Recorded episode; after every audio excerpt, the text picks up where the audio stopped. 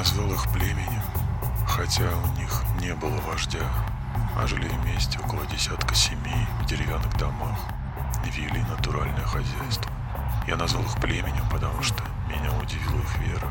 И опять же, я назвал это верой условно, потому что формально это никакая не вера, а заблуждение, подобное лжи во спасение.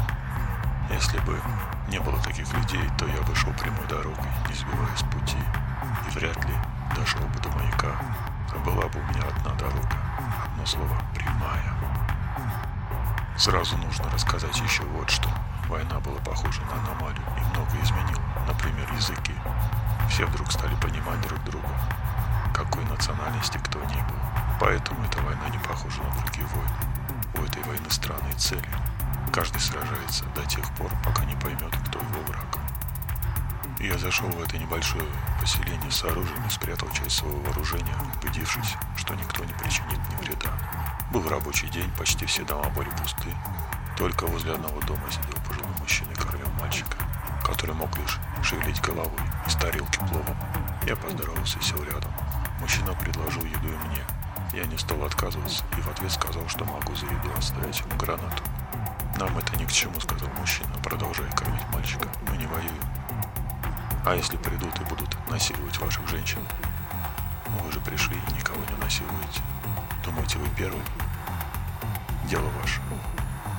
От мужчины и правда исходила сила, которую я назвал покоем. Он так кормил мальчика, разговаривал с ним, смотрел с таким миролюбием, что все это заставило меня забыть о дремлющих не глубоко, выработанных войной, поведении и реакции завоевателя. И когда вернулись из леса женщины, ни одной из них не захотелось затащить в дом, насладиться ее телом даже в мыслях.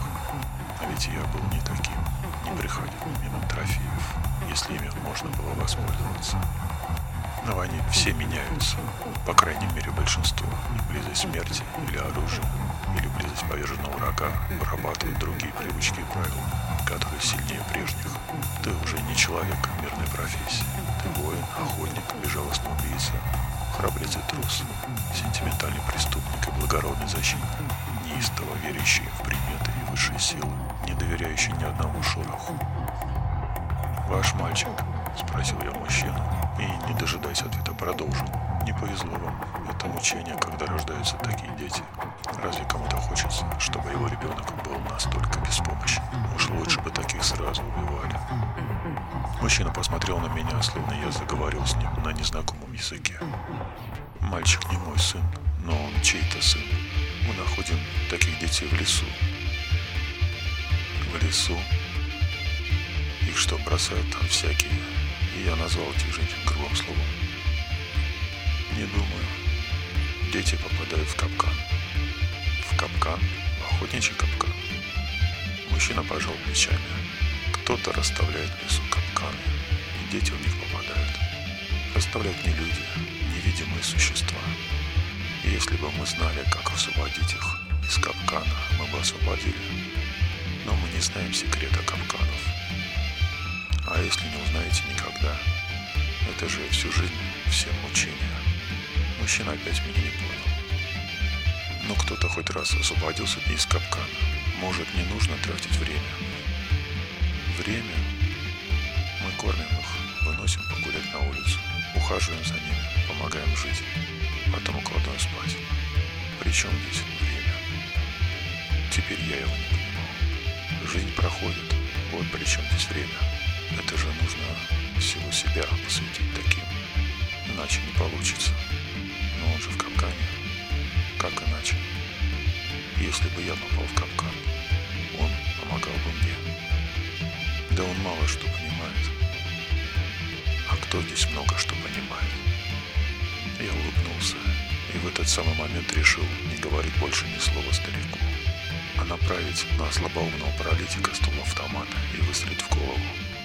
Старик вряд ли поймет мой поступок, но когда пройдет время и все остынут от эмоций, он пусть втайне признается себе, что я спас его жизнь. Я так решил. Мужчина закончил кормить мальчика, встал со стула и ушел в дом с пустой тарелкой. Я тоже встал, мне пора было уходить. И выстрел мальчика оказался мне своего рода благодарностью за гостеприимство, благодарностью на прощание. И это даже к лучшему подумал в тот момент я, что мужчина ушел.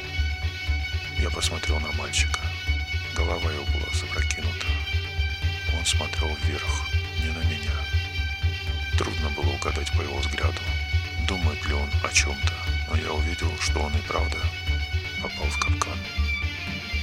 Невидимые существа расставили его в лесу, и мальчик попался в защелкнувшуюся на теле конструкцию. Оно перестало слушаться, а разум зыбко мерцал.